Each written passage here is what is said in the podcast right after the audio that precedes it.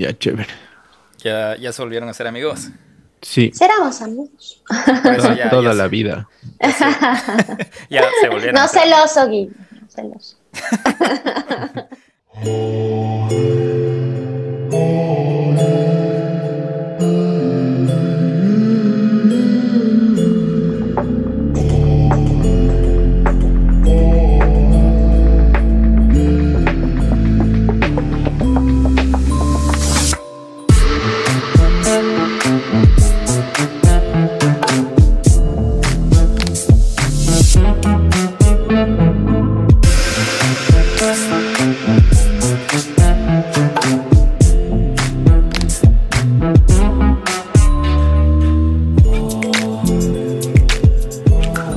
Hemos venido hablando de videojuegos, hemos venido hablando de Columbine, hemos venido hablando de Bosques Tenebrosos. Increíble ese capítulo de Bosques Tenebrosos, los efectos, la verdad me hicieron saltar un montón. Guillermo, ¿cómo estás? ¿Cómo te va? Bienvenido a donde vive el miedo. Gracias, gracias a tu casa ahí donde, donde vive siempre. No, mentira. Eh, eh, qué bacán que, que, diste como un resumen de lo que hemos hecho, porque yo a veces me sé medio perder en qué fue lo último que pasó, porque hasta hablamos de la reina la última vez. Pero sí, lo de los bosques eh, estuvo chévere. Eh, estaban full agradecidos que diste el, el de los suicidios, Nelson, porque a mí se me pasó. Entonces, muy bien. No, estuvo, estuvo increíble. El, de hecho, justo nos escribían y estaba leyendo los comentarios que decían que algunas personas iban a, a, ver si se iban el fin de semana al bosque y para eso es esto, ¿no? Para que destapen todos sus, sus miedos, sus cosas y qué chévere que les haya encantado, pero vamos ahí poco a poco volviendo a, a nuestros casos, a nuestro querido continente, a nuestro querido país también con cosas muy intrigantes, muy injustas a veces, eh, pero que también son parte de la sociedad y de la, del ambiente en el que vivimos y del que tenemos que también tener mucho cuidado. Pero, Guillo, cuéntanos las novedades de este capítulo, porfa. Las novedades es que hay una novedad no tan nueva, pero hoy no estamos igual solos, sino está la Eri Andrade. Los que recién nos escuchan por primera vez, ella es psicóloga y creo que es como un súper buen input de que ella nos ayuda a veces con algunos casos y creo que en este va a ser súper necesario. Antes de decirles de, de, quién vamos a hablar, le saludo a la Eri para que no solo nos esté escuchando. Entonces, ¿cómo estás? Hola con todos, muy bien, contenta de acompañarles una vez más. Gracias, gracias por, por, por darte el tiempo. Justo yo, yo a veces te escribo y digo, hijo madre, ojalá lo, lo logremos. Y gracias por siempre estar ahí abierta a hablar de estos casos medios locos y el de...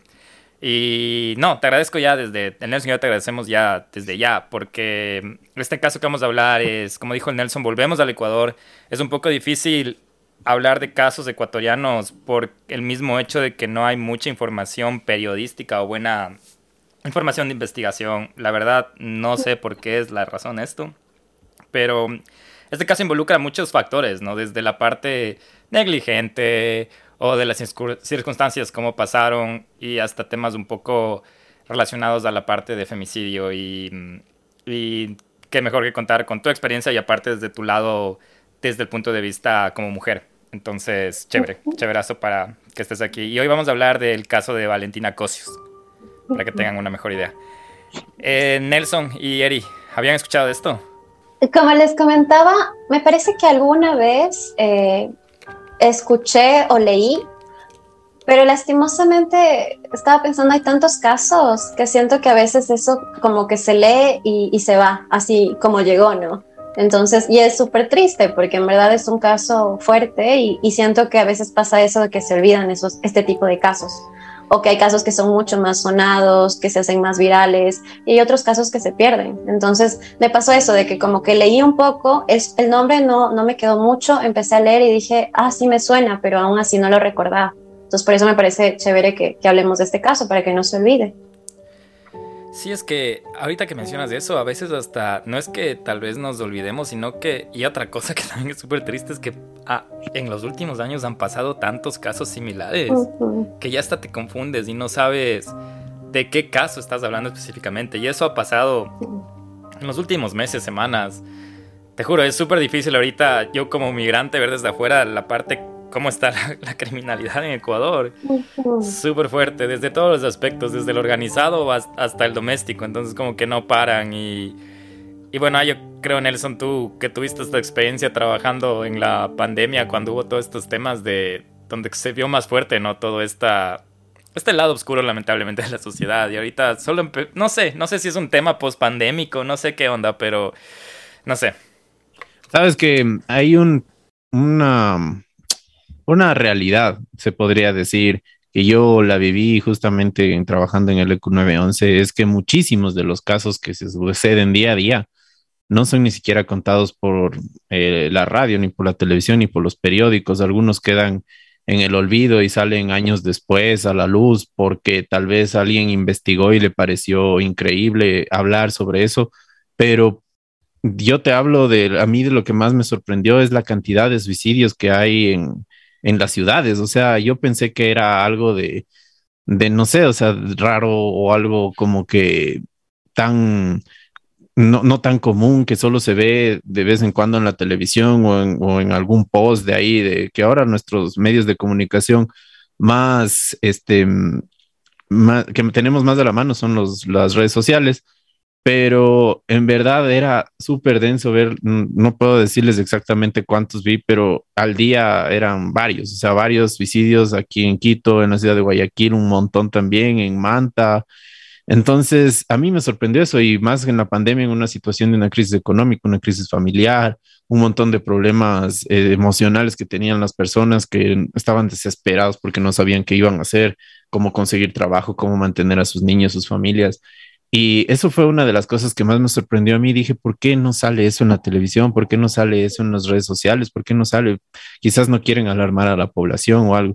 Y este es un claro ejemplo, el de Valentina Cosio, porque si no hubiera sido por algunos de los periodistas independientes, si no hubiera sido por eh, algunos eh, columnistas de los periódicos que están pilas ahí de la crónica roja que sucede en la ciudad y el país, quizás no lo sabríamos hasta ahora, porque si tú tratas de encontrar información es muy, muy, muy sesgada, muy, muy corta, es, es, muy poquito, pero es un caso increíble que da para una serie de Netflix, pero no le dieron la atención necesaria y lo vamos a ir viendo poco a poco y que, chévere que tratemos con lo profesional aquí con, con Erika y también con la investigación que hiciste, Guillo. Sí, qué bueno que mencionas esto de, de, que se ha llegado a dar a luz estos casos y más que todo como que se han difundido por ahora ya un, un, un buen pro de, de, la tecnología es que existen medios digitales y un poco de periodismo independiente y gracias a ese periodismo es que pudimos también recabar un poco de lo que pasó y sí quiero mencionar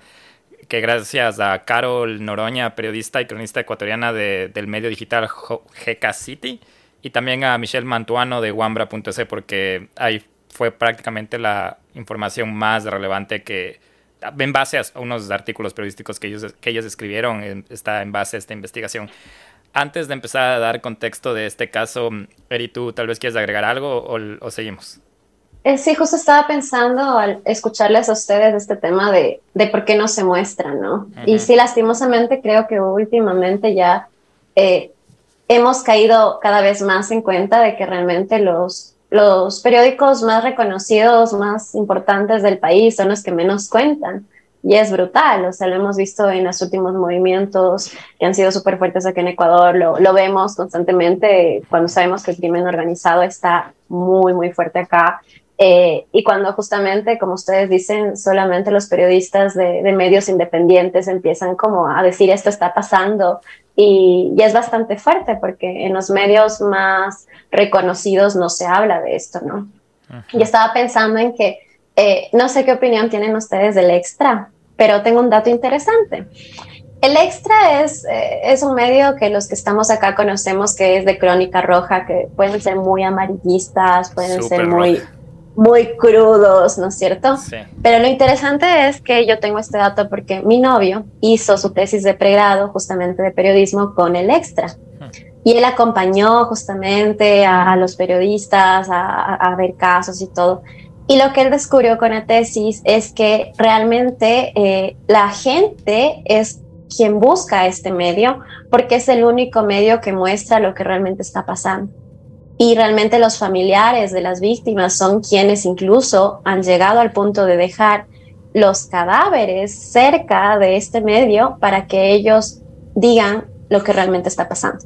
Entonces, claro, nosotros vemos ese medio y es como usualmente es muy criticado, muy juzgado, pero la realidad ha sido que las personas piden que ellos hablen de esos temas porque si no, no van a salir sus familiares en ninguna otra parte y nadie va a saber lo que realmente está pasando.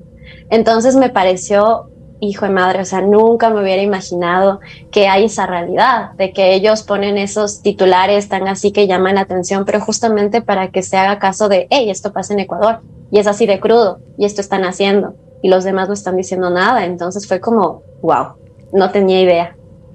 Hace sentido, ¿no? Ahora que lo explicas, es como que... Sí, sí.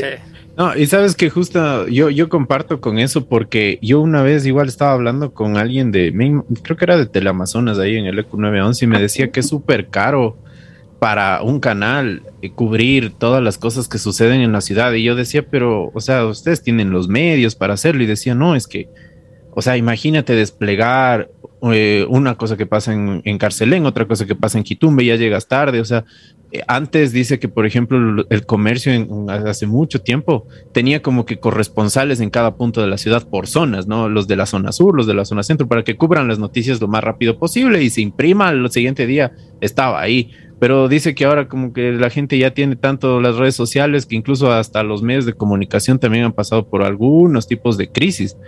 Y de hecho no se está haciendo lo que se hace en otros países como que utilizar corresponsales por sectores y cosas así. Eso es lo que me decía esta, esta persona de este canal en específico. Pero eh, lo que tú dices de la crónica roja hace mucho sentido. Por ejemplo, yo ahí en la, en la pandemia me enteré que en Guayaquil han sabido cobrar en, justo para enterrar los cuerpos 20, 30 dólares para irte a enterrar en la casa a la persona que fallecía, porque no había sistemas de emergencia, no había este eh, vieron que los hospitales estaban colapsados por muchísima gente que murió no solo por COVID, sino por otras enfermedades como paros cardíacos, diabetes y un montón de cosas más, y creían que era COVID, y entonces la gente los empezó a botar al río, a dejarlos afuera o ponerlos en la basura, viajaban con el cuerpo para tratar de enterrarlos afuera de la ciudad. Y la emergencia fue tal que había gente de, del, o sea, del, del pueblo así, todo, que cogían y decían, mire, yo le cobro 30 dólares, le, entierro, le entierro a su, a su familiar ahí afuera de, su casa, o si quiere yo me lo llevo a otro lado. Eh, o sea, a ese punto tal llegó la emergencia y yo hasta ahora no he visto una noticia de eso. O sea, y, cosas, eso es una de las historias. Hay un montón de cosas más, crímenes que sucedieron que incluso la policía por miedo a contagiarse cuando recién empezó, estoy hablando de abril, mayo, que quedaron ahí, o sea, la gente con, con, con la persona asesinada ahí en la casa, y no sabían qué hacer, medicina legal no, no quería responder, o sea, los, los, la, gente de las ambulancias, eh, los, los choferes de las ambulancias enfermos no podían ir a trabajar y se manejaron ambulancias con gente que no era capacitada, o sea, unas cosas, pero aquí, aquí, aquí en Ecuador lo estoy diciendo y y no sé si es que tenga yo alguna connotación legal con eso, pero... Justo estaba pensando ahorita, eh, de repente dejas de hablar, pa. el FBI te está buscando. Toc, toc, toc, la puerta. Escuchamos un pa y el Nelson deja de hablar. No, y, y, muchas cosas así que son tapadas, ¿no? Yo creo que son tapadas para que no para que no alarmar a la, población, ¿no? Porque ahora también la, población con tanta información rápida que tiene a través de los medios de las redes sociales y también con, con la vulnerabilidad que, tiene nuestra, nuestra nueva sociedad, es como que te tiende a, a asustarse mucho más rápido también, creo yo. Entonces, no sé. También creo que tiene mucho que ver con quiénes son los dueños de los periódicos grandes, ¿no? El Comercio, El Universo, Teleamazonas, canales de televisión. Tiene muchísimo que ver justamente con temas políticos que no les conviene que salgan. Y otro tema también, lastimosamente, es oferta y demanda. ¿En qué sentido? En que los medios, incluso digitales e independientes, por más que tratan de mostrar otra realidad, sí se miden por el tráfico. ¿Qué vende más? Qué atrae más al lector. Y lastimosamente, si son noticias que no trae tráfico para ellos, son descartables aunque sean importantes. Y ese es un dilema muy grande que tienen usualmente los periodistas de vocación, que sí quieren hablar de temas importantes, pero que el momento del momento el editor le dice, no, no vamos a publicar esto. y para ellos es brutal. Y bueno, ya nos damos cuenta de que vamos a tener un montón de cosas que analizar ahorita acerca de... Y qué chévere, qué chévere. Con la Erika justo decíamos, creo que nos demoramos una hora. Y ella dice, no nos vamos a demorar una hora. Así que pónganse cómodos para, para, escuchar este caso y sobre todo escuchar las, las opiniones y obviamente eh, propias de nosotros y también estamos abiertos a ver qué, abiertos a ver qué opinan. Eh, y creo que ya con ese tremendo análisis que nos dan los dos, y creo que ya podemos empezar a hablar de qué pasó con Valentina Cosios.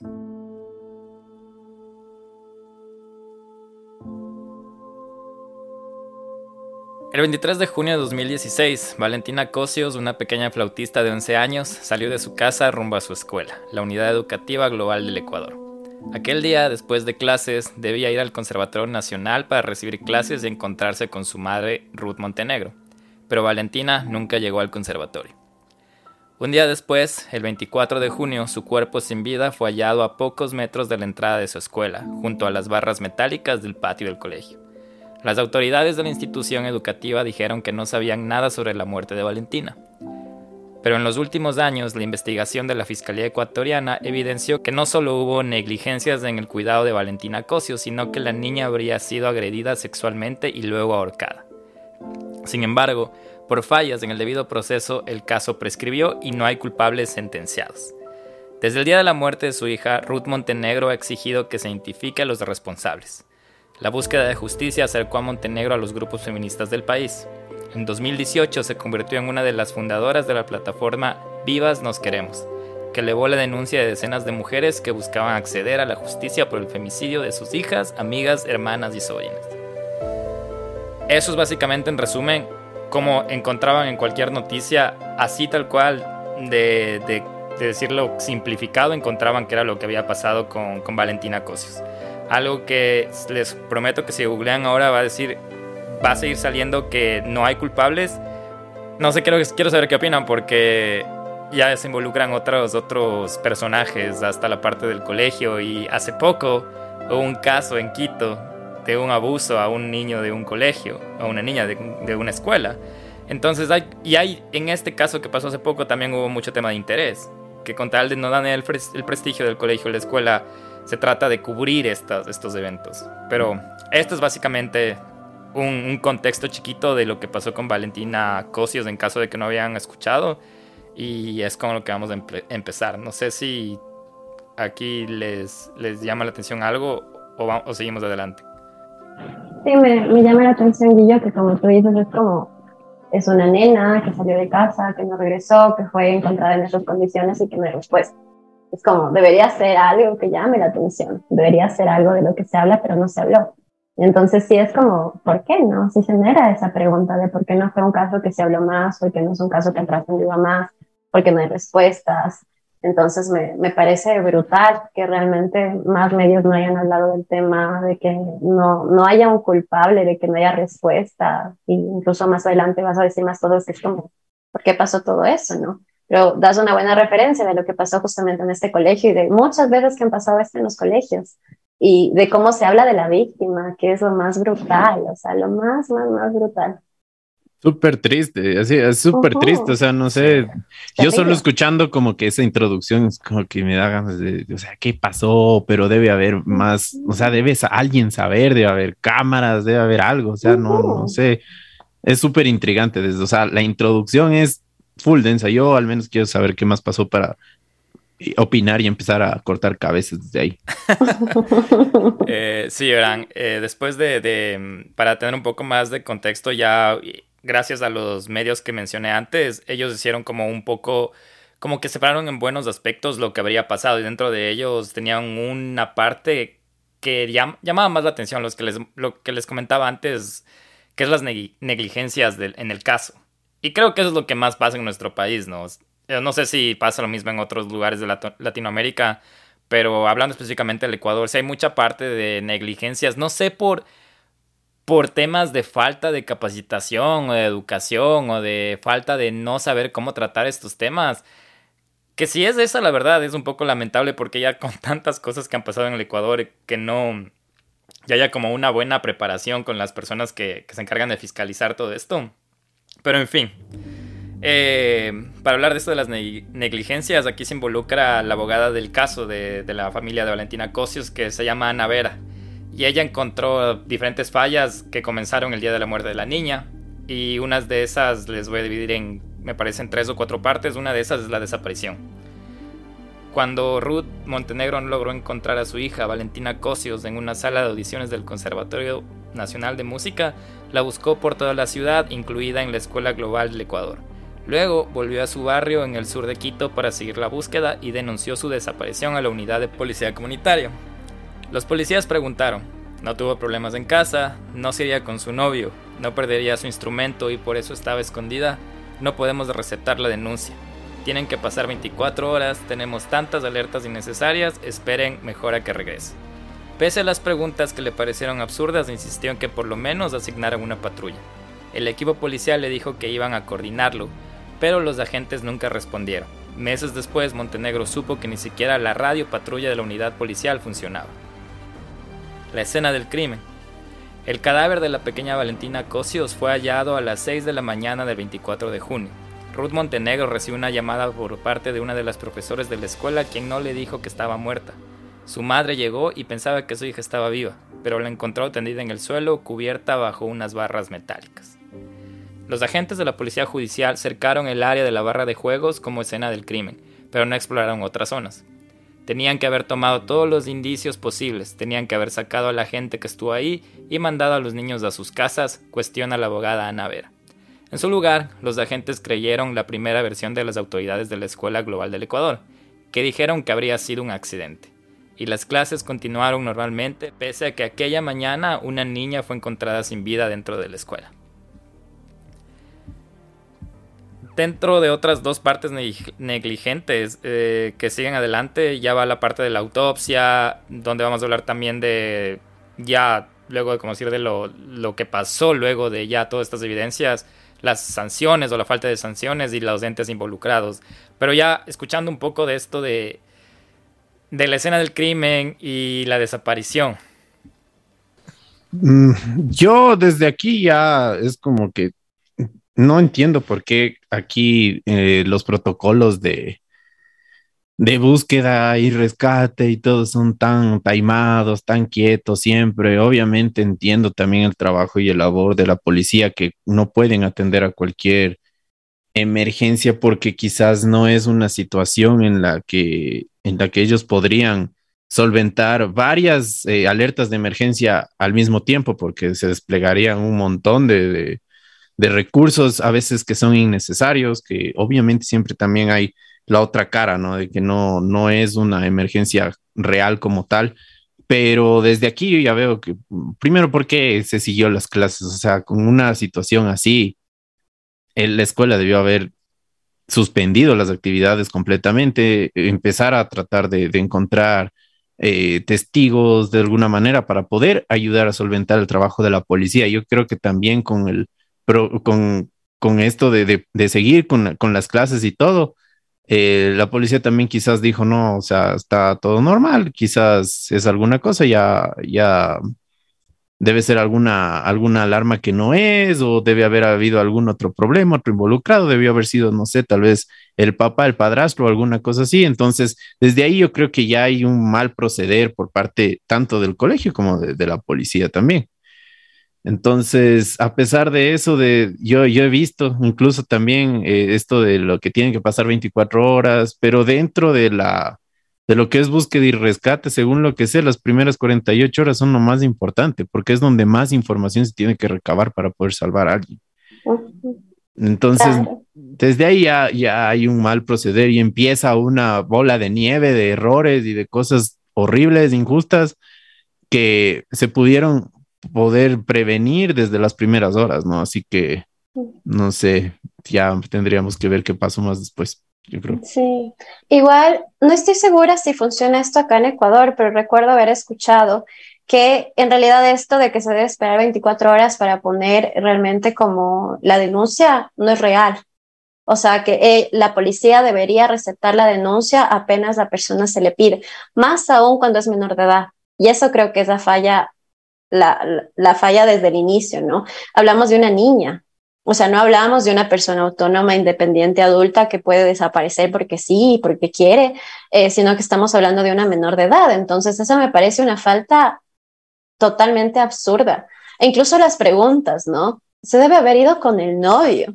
¿Te das cuenta cómo dentro del sistema incluso hablan como que si ya fuera una mujer adulta y que se escapó con su noviecito y ya está? Estamos hablando de una niña. Entonces, hay una negligencia brutal. Incluso hay una falta de humanidad, una falta de empatía tanto por los policías como por la institución. O sea, ¿en qué lugar realmente es esto de, ah, falleció alguien? Bueno, no pasa nada, seguimos con nuestra vida, tenemos que dar clases. O sea, qué absurdo, me parece totalmente absurdo que haya totalmente esa falta de humanidad, esa falta de tacto, esa falta de empatía, esa falta de interés incluso, de algo pasó y vamos a averiguar. Es como aquí no pasó nada y seguimos como como nuestras vidas y como que borramos esto, que simplemente fue un incidente. O sea, me parece brutal realmente. Y sabes lo que mencionas de la edad, justo yo cuando estaba preparando el capítulo y vi estas preguntas, hasta aunque ya había visto que ella tenía 11 años, tuve que regresar a ver, espera, tenía novio y hasta mi, mi inconscientemente es como que no dije, no pudo haber tenido, haber tenido novio sin confirmar la edad. Y está ya dentro de nuestra idiosincrasia de hombres, ¿no? De pensar como que, ah, se ha de haber ido con, con, con, el novio. Y qué bueno que tocas justo lo de era una niña, porque fue lo mismo que vino a mi cabeza cuando volví a confirmar que era una niña de 11 años. Dije, ¿cómo les pudo haber pasado por la cabeza que una niña de 11 años, ah, se fue con el novio? Eh, otra cosa que también pensé acerca de las 24 horas, que no sé, tal vez tendríamos que echarle ojo a ver si es que, como cómo funciona. Me parece que si es una persona menor de edad, como tú dices, no debería ser 24 horas. Se, entiende cuando es una persona ya solo se quiere de la casa, ¿no? Lo que ha pasado. Pero también estaba pensando esto de las 24 horas, en qué, en qué año o en qué época fue estipulado, porque entiendo antes no había muchas maneras de, de contactar a la persona que no llegaba. Entonces tal vez eh, no, no sabías dónde estaba, pero seguro en un día llegaba porque, te pongo un ejemplo, se fue de fiesta y no había cómo comunicarse porque no había celulares, no había nada, pero ahora ya hay la manera, ¿no? Imagínate que si hasta una persona adulta se, se, pierde y no contesta el teléfono o tenía que estar en un lugar que siempre iba y nunca llegó y, no, y sale de su patrón, son cosas alarmantes que ya es como para decir, no voy a esperar 24 horas porque las 24 horas capaz ya... Si el Nelson se me desaparece y no asoma, me tienen que, me tienen que dar reporte antes de las 24 horas. Si es que, si es que no llega donde tenía que estar ni hace lo que tenía que hacer ya me preocupo. Claro, también es, parte de esta sociedad que es muy reactiva, ¿no? Eh, y eso usualmente pasa con las denuncias. O sea, no te hacen caso a ningún tipo de denuncia a menos que ya sea totalmente evidente. Incluso con la evidencia es como, no, se desestima. Entonces, eso pasa usualmente con cualquier tipo de denuncia. De no, se debe haber escapado, de no, debe estar por ahí, de no, hacer que encuentren el cuerpo o en el caso justamente de, de qué pasa usualmente con los feminicidios. Usualmente hay este tema de por qué no avisó, por qué no dijo nada. Te pones a averiguar y ves cuántas veces la mujer fue a pedir ayuda y nadie le hizo caso, porque no le estaba matando todavía. Entonces, es brutal ese tema. Es como, ah, pero no está en peligro su vida, ¿no? Entonces, cuando está en peligro su vida, ahí bien. Pero si vas y, y te dio un golpe, pero todavía no sigues en peligro tu vida, entonces todavía no sirve. Entonces es nada, realmente el sistema no funciona para nada. Sí, es bien triste también ahí el punto de vista, bueno, no, de que yo he escuchado incluso a veces de la, de la policía que tú también topaste, que era el de la empatía, o sea, ellos están tan acostumbrados al, al sistema de, de, la Policía Nacional como tal, que es súper estricto, súper duro, súper no sé, si nosotros lo ponemos a pensar así y diríamos, mira, es que ellos tienen estos protocolos, es inhumano hasta cierto punto, porque, y es algo que a ellos, o sea, están, eh, ¿cómo le podría decir? Está intrínseco en su cerebro, ¿no? Como que la empatía de que, em, o sea, es rara, rara la, persona a la que le puedes apelar a la, a la humanidad en ese caso que diga, bueno, señora, yo le voy a ayudar, o sea, en verdad tienes que llorarle, tienes que hacer el que, o sea, ¿por qué tiene que llegar hasta ese punto, no? Yo creo que eso también va cambiando conforme avanzan los años y conforme las leyes y la, y la protesta eh, pública y la protesta social. porque sí se, sí se hace ese, ese tipo de trabajo también con ellos, les dan clases de psicología, eh, también les dan clases como, como que de, empatía, de, imagínense que fueron hija suya y todas esas cosas, porque ellos están siempre con este sistema tan estricto de decir las preguntas que si bien o mal estaban mal, quizás estuvo en el protocolo hacerlas, ¿no? O sea, decirle, pero a ver, eh, la, niña tenía, no sé, algún amigo, alguna amiga con quien se fue y todo eso. Entonces, no está, no está bien el sistema en ese, en ese aspecto, creo yo. O sea, no, no sé si es que tal vez solo pasa aquí en el Ecuador, si es que también pasa en otros, en otros lados, pero es súper triste, ¿no? Que ver que gente que la que se, se, supone que tiene que cuidarnos, también a veces le falta un poquito de, de eso, ¿no? De querer ayudarte de alguna manera, de decir, bueno, a ver, eh, bueno, mire, señor, ¿sabe qué? Vamos a hacer lo siguiente, le vamos a mandar ahorita con un policía al colegio a ver si tal vez está ahí, al, conservatorio, o sea, alguna cosa así, de ayudarte de alguna manera, ¿no? Pero no, ellos también siempre están pensando, no, es que yo a las seis ya me tengo que abrir porque mañana tengo que madrugar y tengo que ir a ver a mis hijos. O sea, no sé hasta dónde llega el punto de, vista del trabajo de ellos, ¿no? A eso me refería, eso que no sé si puede ser la falta de entrenamiento o yo qué sé, porque no sé, hay un montón de cosas. Como les decía, nos podemos quedar hablando toda la noche acerca de esto porque, no sé, es frustrante y se nota como tú estás hablando ahora de, de cómo frustra estas decisiones que son un poco incontrolables porque tampoco es que nosotros trabajamos en el medio y no sabemos cómo funciona esto. Pero yo creería que sí es un poco de, espero que sea un poco de entrenamiento porque creo que sería lo, lo menos lo menos como que lamentable, ¿no? Porque si es que hay entrenamiento y aún así actúan así, ya es totalmente falta de tacto y no sé, esperaría que sea algo de carencia de entrenamiento, de capacitación de las, de las personas para manejar estos casos. Claro, también creo, a ver, en una parte, ¿no? No, no podemos generalizar, pero también pasa mucho que lastimosamente personas con ciertos perfiles eh, narcisistas eh, buscan justamente posiciones de poder.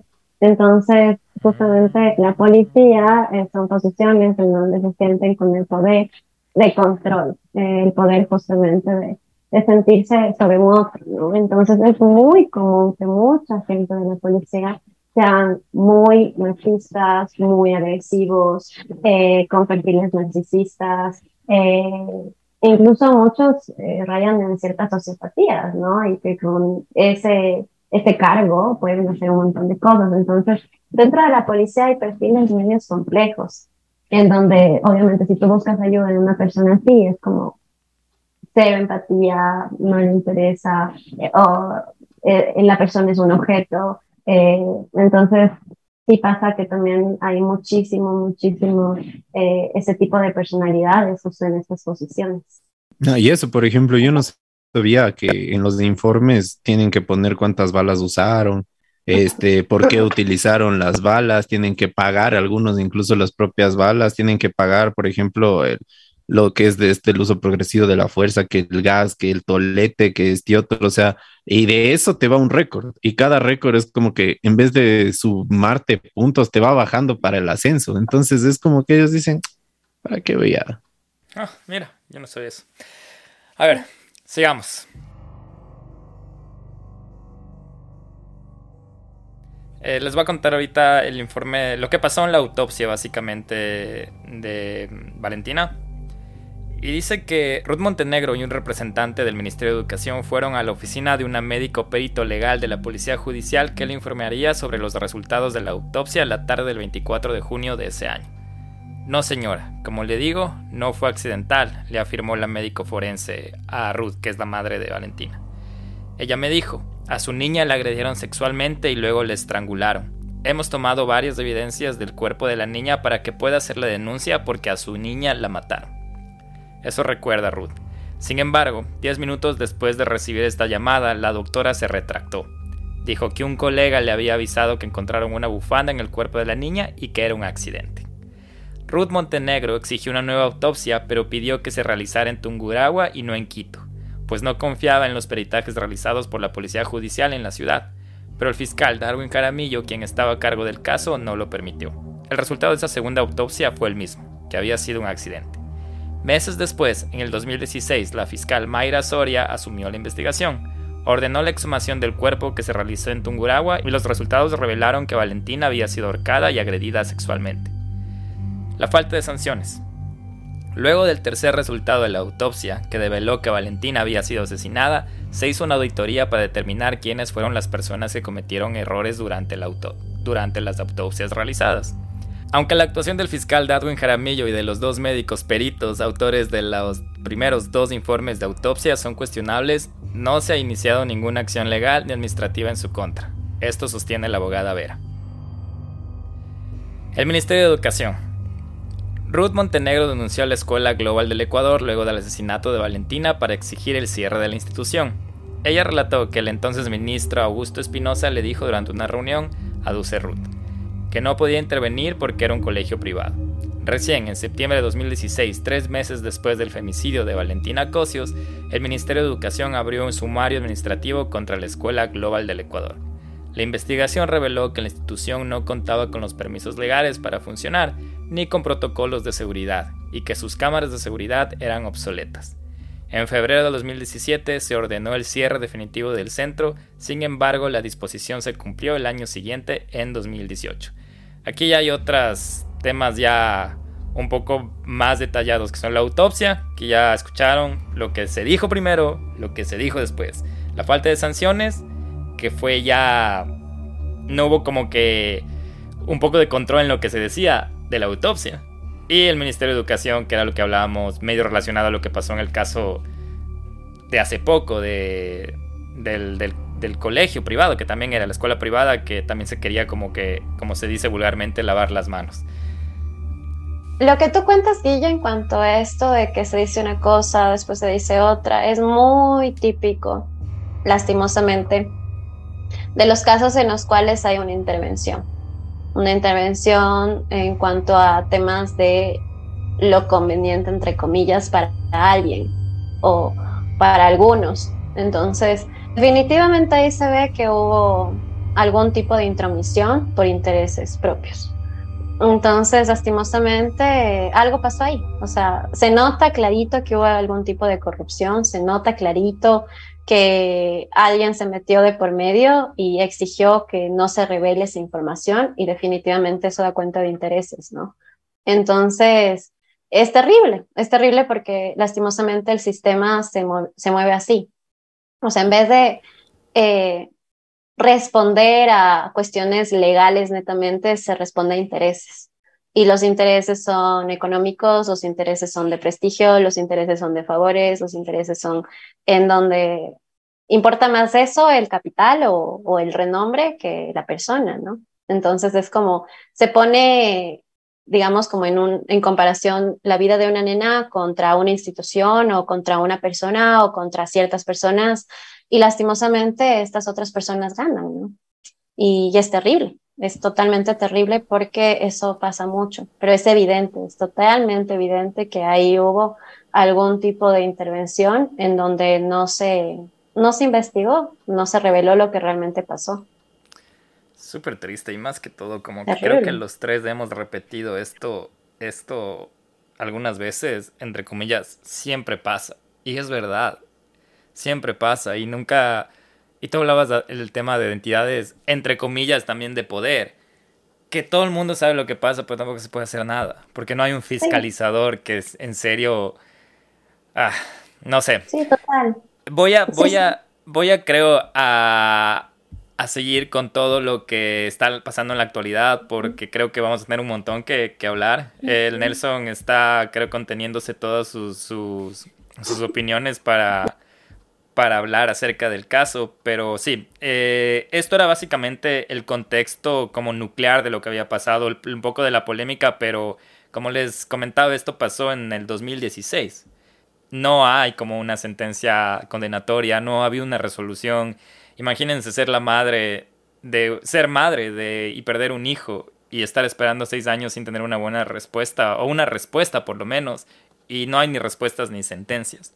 Entonces quiero contarles qué es lo que ha pasado hasta estos seis años. Eh, lo, lo, del inicio que les voy a contar es algo que está hasta la fecha del 2021 del anterior año y tengo una actualización que encontré de abril del, de este año. Pero básicamente Nos dicen que debido a la falta de evidencias recogidas en la escena del crimen, en la escuela y pericias en el caso, el único proceso penal que se abrió por la muerte de Valentina Cosios es por homicidio culposo. Y según el Código Orgánico Integral Penal se sanciona a una persona que por culpa mate a otra. La culpa es, en sentido legal, la ausencia de dolo, que es el ánimo de causar daño. Esa fue la figura que la fiscalía eligió para el caso de una niña de 11 años que fue hallada con signos de violencia física y sexual en su propia escuela.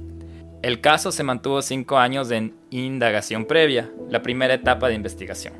El 10 de junio de 2021 se formuló cargos contra Dayana Muñoz, la profesora que según las indagaciones fue la última persona que vio a la pequeña Valentina viva después del horario escolar.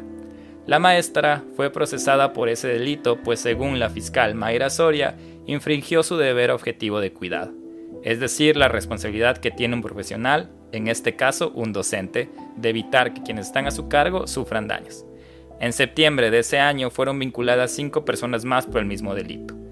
Carlos Labastida, director de la Unidad Educativa Global del Ecuador, donde Valentina Cosios fue hallada muerta, y las docentes Caterine Jiménez, Bielka Ponce, Gabriela Ceballos y Lucía Chalá.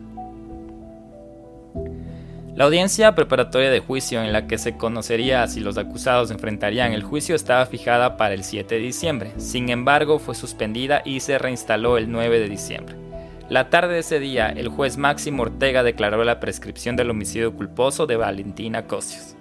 La prescripción, que es una de las formas de determinar un proceso penal, se produce cuando a criterio del juez ha pasado el tiempo establecido en la ley para que se inicie la acción judicial contra los presuntos responsables.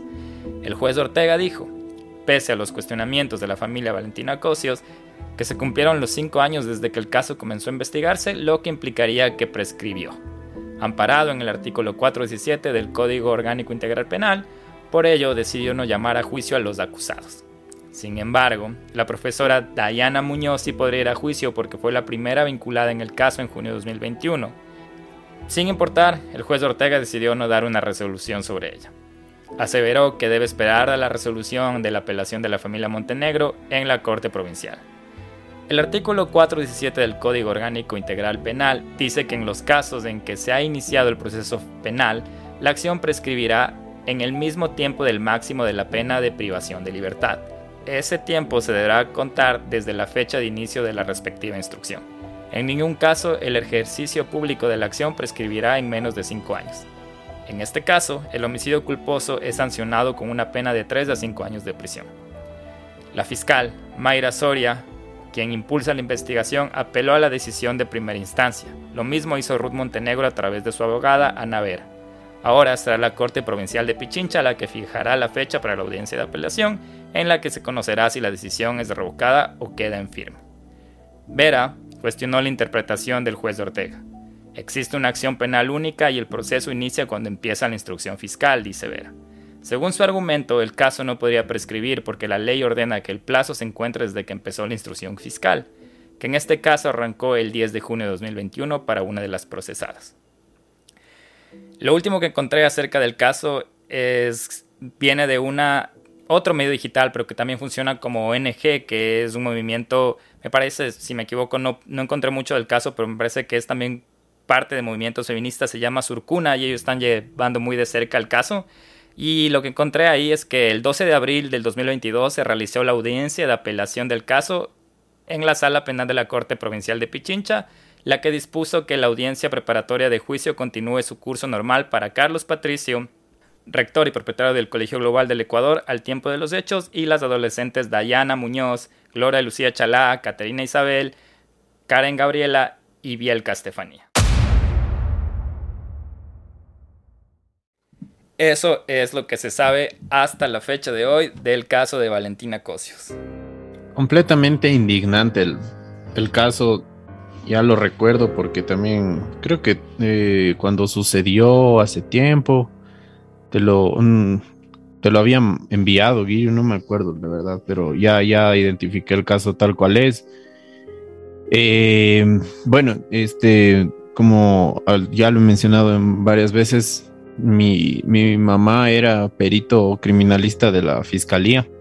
Ella estaba en cuanto a lo que son crímenes violentos, mm, en general, no en específico de feminicidios, ni femicidios, ni de homicidios. Eh, pero en general crímenes violentos también se podría tratar como violaciones de ese tipo de casos y esto es súper, súper triste. Hay un, como les mencioné en un principio, es una, una salvajada la bola de nieve de errores que hay y muy indignante la figura con la que le sentenciaron a estas personas que para mí a veces me, me enerva la verdad la parte legal del país. No hablo de los jueces, no hablo de, de la policía, hablo también de los abogados, porque, o sea, aquí con dinero puedes salir libre así hayas matado a alguien y es, y es así, o sea, es, es horrible porque incluso yo he hablado con, con, abogados también penalistas que dicen, no, o sea, es que puesta la ley, puesta la trampa, es la ley la, la, constitución del Ecuador, porque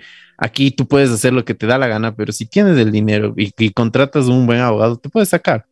De hecho, el, la figura legal por la que les sentenciaron fue la de homicidio por falta de cuidado a las profesoras. O sea, ni siquiera hay una, una, ni siquiera hay, hay una, una, culpa de, de, de, alguien, o sea, de, de, de encontrar a la persona que, que, en verdad hizo esto. Eh, no hay pruebas eh, en base a la parte del ADN. Aquí se da un montón, yo le había dicho antes, la credibilidad del testimonio de alguien que puede beneficiar a algunas personas como puede también perjudicar, y este es el caso, por ejemplo, de que eh, a, la, a, la, directora o, a las profesoras les hayan dicho, no, pero usted que vio, nada. Ah, bueno, entonces si no vio nada, está bien. Pero y todas las pruebas que hay atrás y todos los exámenes, los perfiles psicológicos que se les puede hacer en, en entrevistas, no necesariamente una confesión como tal. Pero hay un montón de indicios también que, por ejemplo, mi mamá los hacía como psicóloga eh, en esta especialidad de la parte de criminalista, eh, de, de, pruebas, de test, para ver si están mintiendo, todo eso aquí no, no sirve, o sea, no sirve para nada. Y eso es lo que más, lo que más indigna. El, hay, hay, a mí me da mucha tristeza porque recuerdo que en este caso, en cuando había sido el juicio, eh, la fiscalía como tal, el, el abogado defensor de, de, la, de la mamá, de la parte de la madre, ¿no? De la, de la señora había dicho, eh, que por qué no, no, no hizo nada la policía. Y la respuesta de la fiscalía fue, ¿usted por qué no hizo nada como madre? O sea, date cuenta que te digan eso, o sea, es debe ser fatal. Yo, yo les digo y, la verdad creo que me estoy emocionando mucho, pero es súper triste, es súper es súper injusto, o sea, es como que se te viene el mundo abajo. Tú como, como familia, que lo último, lo último que te quedes de encontrar un poquito de justicia para, quizás, o sea, ni eso va a poder opacar todos los sentimientos que tienes. Pero quizás es tu única alternativa, tu, tu, última luz después de perder un ser querido. Y que te digan eso, o sea, que, que, tú encima de eso, tú tienes la culpa porque no le cuidaste, porque no le fuiste a ver, porque no... ¿Por qué? ¿Por qué eso tiene que pasar? O sea, ¿por qué eso tiene que pasar en la sociedad?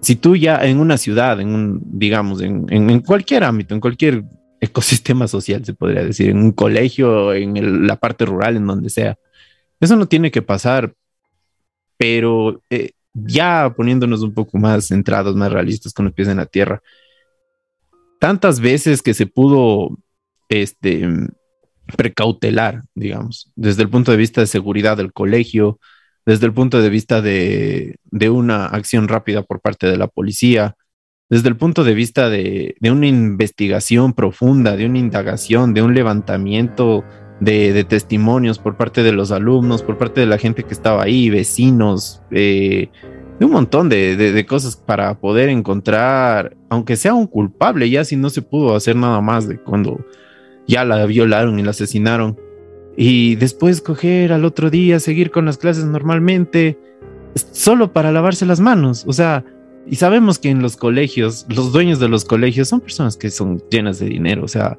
quizás este colegio ahorita ya no funciona, pero el, el, el verdadero culpable que fue el colegio se lavó las manos, o sea, sentenciando a qué? A 8, 10 años a las personas por esta figura legal asquerosa que dice falta de cuidado. Y de ahí que se van a portar bien, va a salir el 4, van a pagar alguna, alguna pendejada, algún nuevo juez, algún nuevo fiscal y van a salir más rápido. O sea, ¿dónde, dónde está la, la verdadera justicia? O sea, también hay otra parte, ¿no? Como que la romántica de decir que no hay justicia en nada, porque el rato que se comete un delito no hay ninguna justicia, o sea, para mí. Eh, pero ¿qué, qué, qué va a pasar con, con, lo que pasó con Valentina Cosios? Esto quizás ya pasó cuántas veces y no lo sabíamos, esto quizás va a volver a pasar. Entonces, es algo súper triste, súper indignante, que la verdad yo espero que algún rato se exhiba este caso como tal, que se encuentren más culpables, que los exhiban ante el mundo, porque aquí en el Ecuador no creo que sea suficiente que haya pasado algo de esto, que en verdad hagan, no sé, un documental de, de, cualquier cosa, o sea, de, de, cualquier plataforma, lo que sea, y puedan encontrar algo de, de, aunque sea de, indignación en lo, demás de la, de la, gente, ¿no? Para que se den cuenta que no, no es que estamos 100% cuidados, tampoco es que, que, cuando tú sales a la calle, por más que tú guardes todos los, los, las, los resguardos, los consejos que te dan tus padres, siempre tenemos que cuidarnos de alguna u otra manera y más aún también si es que vemos a algún niño solo, alguna niña sola por ahí, lo que sea, tener esa, esa, o sea, esa, esa empatía de, de, saber qué le pasa, ¿no? De, de avisar y, y, tratar de ayudarle, ¿no? A nosotros nos hemos vuelto bastante, ¿cómo se dice? Eh, que solo nos importan nosotros mismos. eh, pero, y que ahora yo, yo he visto también, ¿no? Que en la calle como que, ah, no, no sé, no, no, no, no es mi tema, no es mi asunto, no es mi, no es mi cosa, por también por miedo, ¿no? porque a veces cuando alguien quiere ayudar a otra persona sale perjudicado, pero siempre tenemos que tratar de, de ayudar, ¿no? Quizás el, esta niña estuviera ahora viva y quizás fuera una de las mejores flautistas que tuvo el Ecuador. Qué pena. Wow. Eh, ¿Cómo te sientes? ¿Mejor? Sí. Estaba a sacarlo. Sí. Es que sí da O sea, es indignante cómo el sistema funciona, mejor dicho, cómo no funciona, ¿no? Porque en realidad no funciona bien. Y creo que lastimosamente, a pesar de que haya buenos profesionales dentro de, del sistema, no pueden hacer mucho por estas otras personas, ¿no? Y lo más triste es que ni siquiera se necesita muchísimo dinero para tergiversar los casos. Eh, y siéndole sincera, yo soñaba con ser psicóloga forense, serme perito de la fiscalía, estaba más que metida, tengo un amigo que, que quiere ser fiscal y que estaba remetido en ese mundo y los dos como sí, vamos a trabajar en eso. Y de repente empecé a trabajar con casos justamente eh, judiciales y dije, no, o sea, no puedo hacer de esto mi vida porque pasaba frustrada. Vivía frustrada porque veía que justamente el sistema no funcionaba y que todo era lazos, que todo era contactos, que todo era dinero y que yo estaba haciendo un trabajo que no iba a ningún lado. Entonces fue tan, tan frustrante que dije, yo no, no puedo vivir así, o sea, me encantaría hacer algo, pero a costa de mi salud, no puedo. Entonces eh, yo dejé, dejé, dejé esa, esa, esa afición que tuve durante muchos años de querer meterme a ese sistema porque me di cuenta que era un sistema muy enfermizo y que yo iba a salir muy mal, porque iba a ser de las que me iba a pelear con todo el mundo y que no iba a lograr nada. Entonces fue como, ok, Erin, quédate en la clínica, ya es por tu lado o por allá, pero, pero lastimosamente es eso, no se necesita ni siquiera mucho poder, ni siquiera mucho dinero para cambiar un juicio. Y alguna vez, así crudamente, un abogado me dijo, eh, sí, trabajamos en este caso y él estaba defendiendo justamente a, a, quien, eh, a quien había, no me acuerdo qué delito había cometido, pero fue como que me dijo así de forma cruda, sí, le compramos un carro al juez y ya, ya está ganado, ya está resuelto así. Y yo, y lo dijo así tan fríamente que yo era como, no se da cuenta de lo que está diciendo. en serio, o sea, en serio no, no, no, no hay una cuestión ahí de, de valores o de ética, ética moral que, que, le frene, o sea, y es así, o sea, lastimosamente es así y ahí te das cuenta que, que no funciona y como tú dices, Nelson, no me puedo ni imaginar la impotencia de esa mamá, o sea, yo me hubiera vuelto coloquialmente como si se loca, o sea, yo no hubiera podido no hubiera podido, me hubiera vuelto loca, me hubiera peleado con todo el mundo eh, y no se hubiera logrado nada, por supuesto, pero es, es brutal. Y justamente los casos en los cuales eh, se investiga un poquito más es porque se viralizan y hay mucha presión mediática. Pero incluso en esos casos es tenaz porque como no encuentran culpables porque hicieron mal su trabajo, empiezan a juzgar a quien sea como pasó en este caso, como ah, tenemos que hallar culpables, entonces culpamos a la maestra, culpamos a Lisa culpamos, pero en verdad no investigan, pero en verdad no tratan de encontrar quién fue esta persona que es un homicida.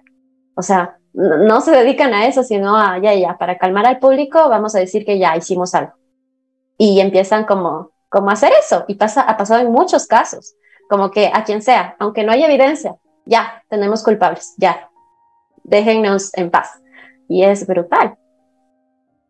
Es, es también, em, es verdad lo que dices en cuanto a, a veces los, los fiscales tienen sus casos y ellos también tienen que cumplir con su récord y decir, bueno, yo no puedo dejar este caso abierto, entonces mejor veamos, veamos qué pasa. A ver, esto, esta cosa dice así, esta cosa dice así, esta cosa dice asado, listo. O sea, es también de hecho lo, algo similar con lo que pasó con el caso de Karina del Pozo, que tenían que ya encontrar un, un culpable, sea como sea, o sea, y dijeron, bueno, a ver, ya estos tres que están aquí, veamos. El uno dijo que sí, el otro que no, el otro ni siquiera sabía lo que estaba pasando. Ahí está.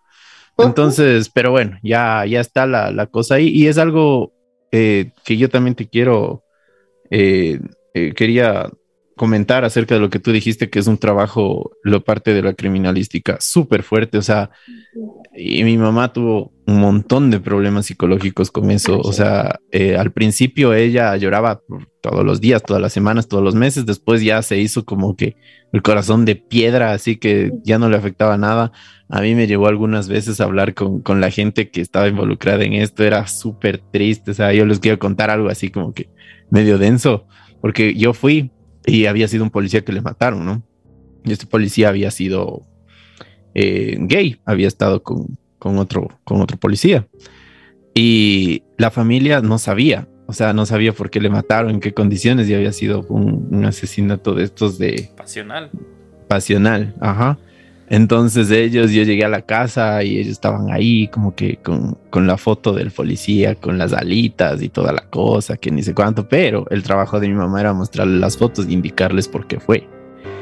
Puta madre, o sea, les juro que yo ese rato así, literal como una película, se me empezó a hacer la voz cada vez más, más pequeña, o sea, como que me fueron bajando el volumen cuando le dijeron a la familia, porque puto, o sea, le vi al hermano del man vuelto loco, a la señora pero lloraba desconsoladamente, el papá decía que no, o sea, lo negaba pero no lloraba, o sea, era una cosa como que...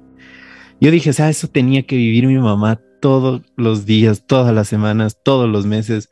Es un trabajo que de verdad te, te vuelve loco, o sea, te, te pone mal hacer una entrevista, por ejemplo, en la cárcel a, un asesino, o sea, hacer una entrevista en, a una víctima sin tener que revictimizarle, sin, o sea, tratando de, encontrar las palabras adecuadas para, para no hacerle sentir más culpable de lo que ya se siente. O sea, es una cosa terrible, terrible, terrible. Yo te hablo de hombres y, mujeres, y peor aún con, con, con, el machismo que se vive en la sociedad, con, con las agresiones sexuales que viven cada día, en especial las mujeres. Es súper triste, es, algo que en verdad esperamos que los que nos están escuchando eh, puedan sensibilizarse con eso y, también transmitan este mensaje a las demás personas, que les inviten a escuchar casos como este. No les digo solo donde vive el miedo, porque hay un montón de cosas, hay un montón de material en todas las plataformas para poder sensibilizarnos también un poquito desde este punto de vista y, que se pueda hacer algo, ojalá, ¿no? Algún día, y si es que no se puede hacer algo, por lo menos que conozcan y cuiden a, la gente que está cerca de ustedes, a sus amigos, a sus familiares, a, la gente de, su trabajo, a sus compañeros, y, que vean que, que, no, no, están solos, ¿no? Que es lo, lo, peor, creo que también a veces sentirse solo, así como esta pobre niña se quedó ahí esperando afuera de la escuela que le vengan a ver y los profesores no le pudieron ayudar. Así que eso, eso quería decir, nada más. Creo que, que lo que dices esto de concienciar o que llamar a la reflexión, no independientemente en el, en todo tipo de casos de violencia, ¿no? Ya yéndonos más allá de edad, género, preferencias, lo que sea, y, y Erika, aprovecho lo que dijo el Nelson porque eh, he notado que parte de en tu contenido y la verdad te aplaudo porque creo que requiere mucha valentía lo que has estado haciendo últimamente de compartir algunas de tus experiencias y también no solo compartirlas sino em, hacer una reflexión acerca de y como que dar la parte preventiva de cómo evitar esa situación, la que tú tal vez pasaste o la que pasó a alguien, ha llegado a ti. Entonces una buena manera como de, reflexionar y justo mientras hablaba el Nelson me estaba acordando que yo vi algo que tú, que tú has estado como que tratando de, llamar a la reflexión a estas situaciones que a veces en ese momento no sabes ni cómo actuar, ¿no? Y creo que desde tu lado, combinado con, con tu carrera profesional y con tu experiencia personal, tratas de, de, hacer llegar o de reflexionar de una manera bastante consciente, creo. Entonces, pero creo que es muy valiente de, de tu parte. La verdad, cuando lo vi dije, wow, qué, qué valiente. Entonces, qué bacán que estés haciendo eso y, y ahorita que me mencioné eso, sí quería aprovechar. Em, desde tu punto de profesional, psicóloga, eh, no necesariamente hablando desde el caso de, de Valentina Cosios, pero ¿cómo crees que, porque verás, desde el inicio veníamos hablando de que qué importante que se ha hecho, eh, se ha llamado ahora como un poco más la atención, o se ha dado más espacio a la importancia de la, de la salud mental, ¿no? Porque quién sabe toda la, la, parte del entorno social que tenía Valentina o cosas así, o que, que ahora lo estoy, lo estoy, lo estoy como decir, no asumiendo, estoy como que suponiendo. Pero quería mencionar esto al inicio, es que cuando ustedes hablaban sobre todo de, de la situación pandemia, Mm, se me vino a la cabeza como un medio arma de doble filo del hecho de que qué bueno que ya se puede dar un poco más de conciencia a la salud mental, pero qué horrible que está tan, pasando tanto esto y que mucha gente que tiene el chance o que se arriesga a, ir a, a, recibir salud mental, llega a un punto que se puede hasta un poco normalizar. Tú no sé si tú has tenido como un poco de, de casos en los que tú crees que tal vez ya se da como por sentado todo esto. No sé si me hago entender, pero me, me llegó como esa duda. ¿Te refieres a normalizar la violencia? A normalizar la violencia y decir, ah, me soluciona el psicólogo. O, o mm, mi experiencia personal, eh, mi, mi, mi terapeuta no es que me solucione los problemas, pero sí me aclara la vista, ¿me cachas? Me, me, como que me da un panorama más claro, porque su trabajo no me supongo que es como dar respuestas, ¿no? Porque si no ustedes fueran genios de la lámpara maravillosa, pero no sé, quería como que me cuentes desde tu punto de vista cómo has visto este cambio social. Me supongo que trabajas también con, con personas de diferente género o preferencia y has tenido como que que este, este como que de más cercano, ¿no? Esta experiencia más cercana de cómo ves cómo se está normalizando o cómo, cómo se ve la violencia ahora. Sabes que sí es un problema súper grave, Guillo, el tema de normalizar la violencia, ¿no?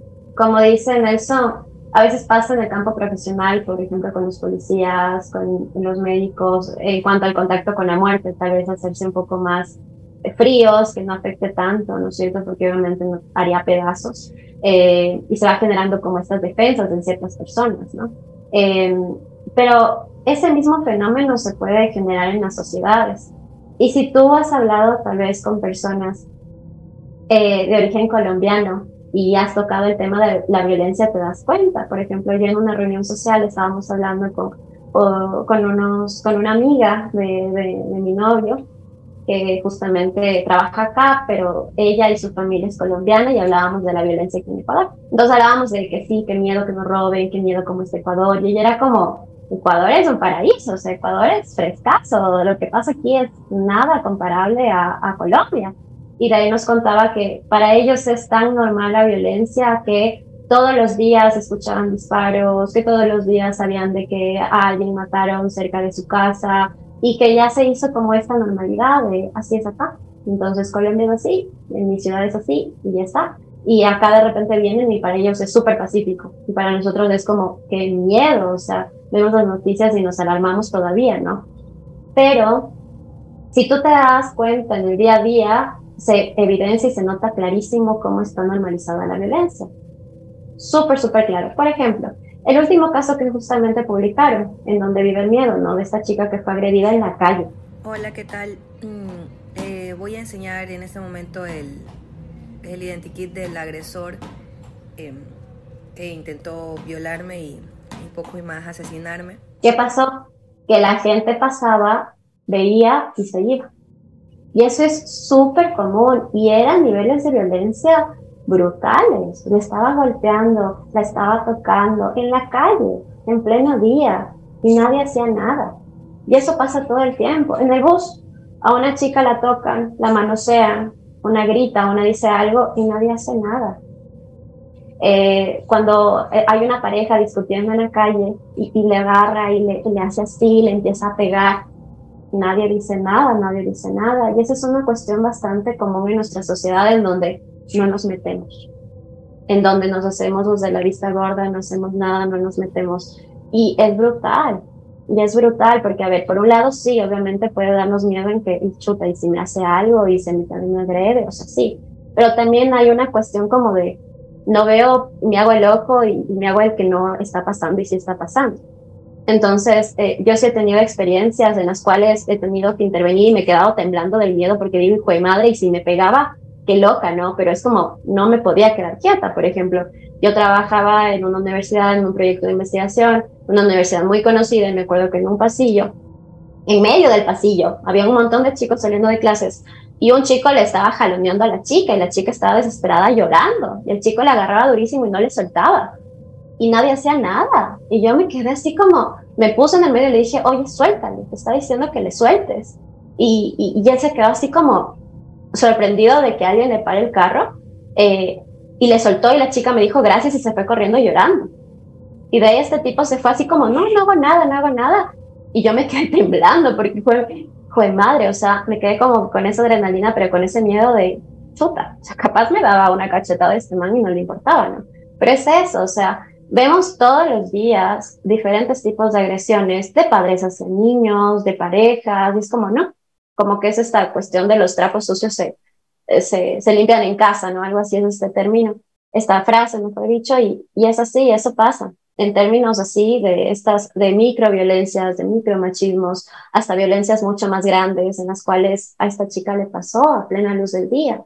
Y lo que yo justamente estaba hablando en mis videos, cuántas veces no han habido chicas que vemos que están drogadas y que chicos se las llevan y nadie dice nada, nadie hace nada. Y alguna vez cuando a mí me pasó esto, yo sí discutía con las personas de las discotecas y les decía, o sea, ustedes ven esto todo el tiempo y no hacen nada. Me decían, es que Erika es tan común. Y les decía, sí, pero por eso mismo ¿Cómo pueden hacer que desconocidos se lleven a chicas en ese estado y ustedes no hacen nada? Está súper normalizado. Entonces todo el tiempo pasa este tipo de cosas y es terrible. Y sí, ojo que también el, machismo no, no solo es que está en, los hombres, también a veces está en las familias, en las mujeres. y justo me hiciste acuerdo, yo una vez en el recreo me fui al, al cine y le vi que un tipo le estaba pegando a una chica o sea, pero así le gritaba y la chica lloraba. Y yo le agarré a este man y le jalé. O sea, le jalé así para atrás. Le digo, ¿qué te pasa? Y la chica me empezó a pegar a mí.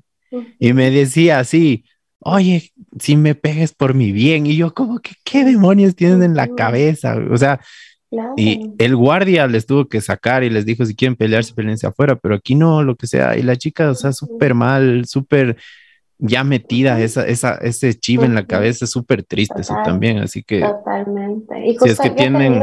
Ajá. Sí, perdón, Nelson.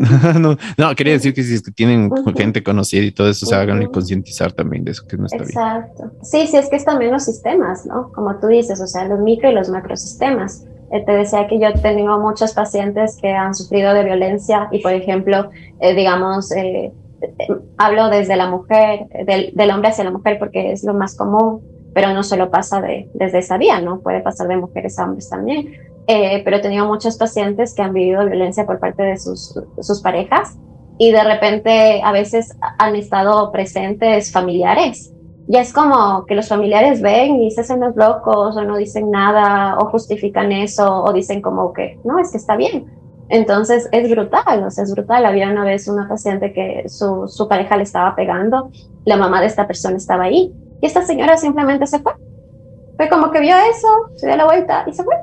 O se quedaba allá afuera y después le, le hablaba que a ella culpándole de que ella provocó eso y de que le dejen paz a su hijo, que para qué le molesta a su hijo.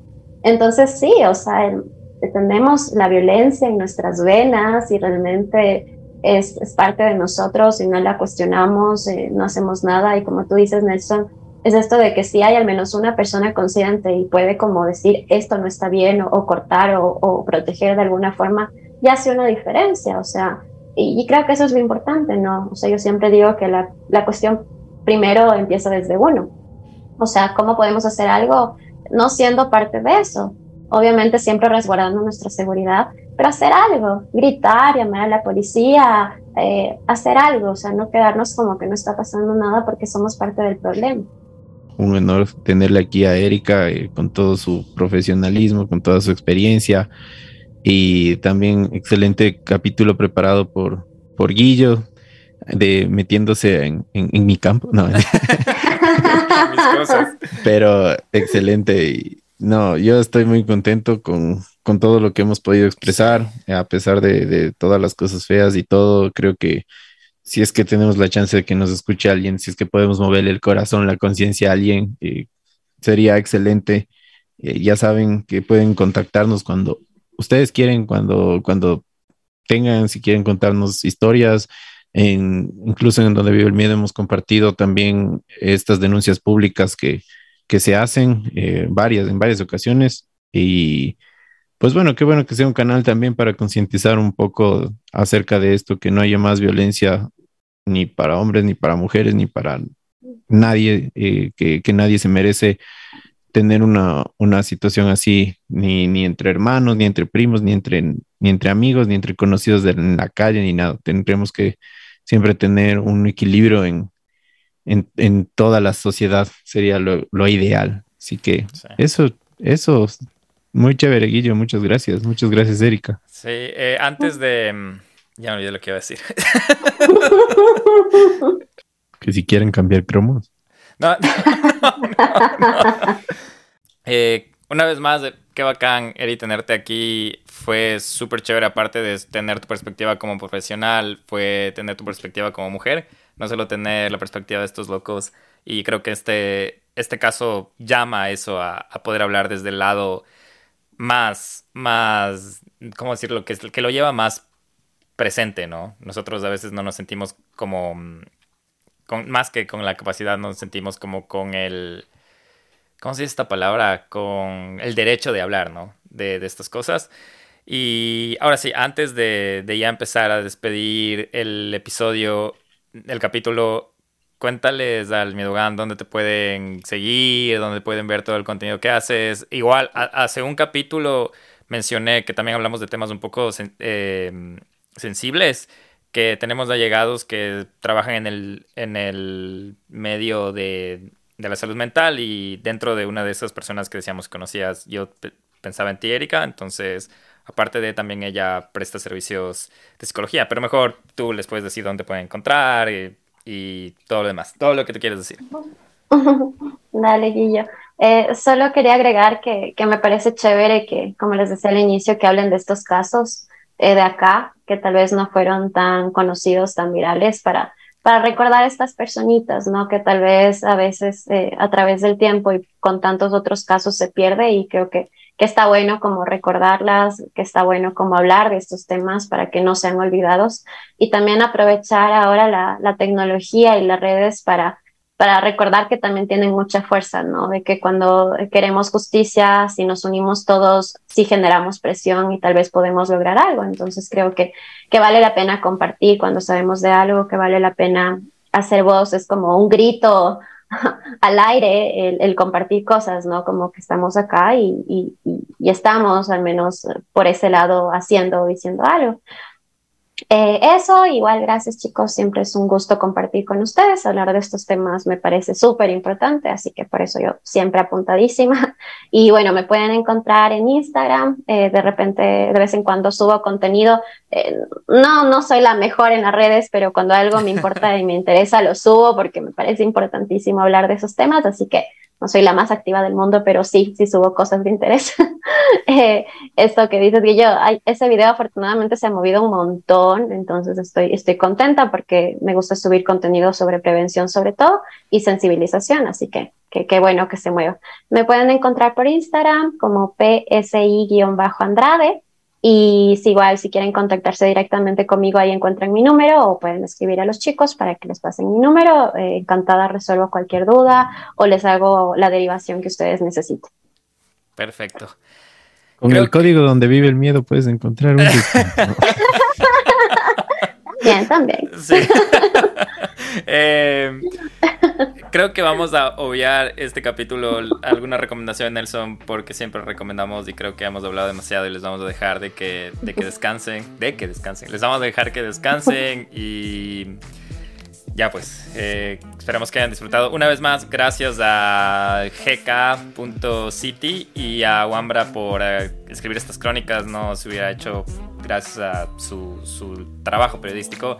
Eh, cualquier duda, inquietud, arroba donde vive el miedo. Y yo creo que eso es de mi parte. Que tengas un excelente resto de la semana. Estamos grabando martes 13. que no se les cruza ningún gato negro ni una escalera o lo que sea. Erika tiene gatos, yo sé que tiene gatos. No sé si es un negro. Si tienes negro. Ok, bueno, tú estás bien porque tú le ves todos los días. Por supuesto, es la reina. La reina gata negra. Eh, bueno, eso todo de mi parte. Yo me despido. Eh, nos vemos, mi Dogan. Bella tarde, bella noche, bella lo que sea. Chao. Gracias, chicos. Ya nos vemos. Chao.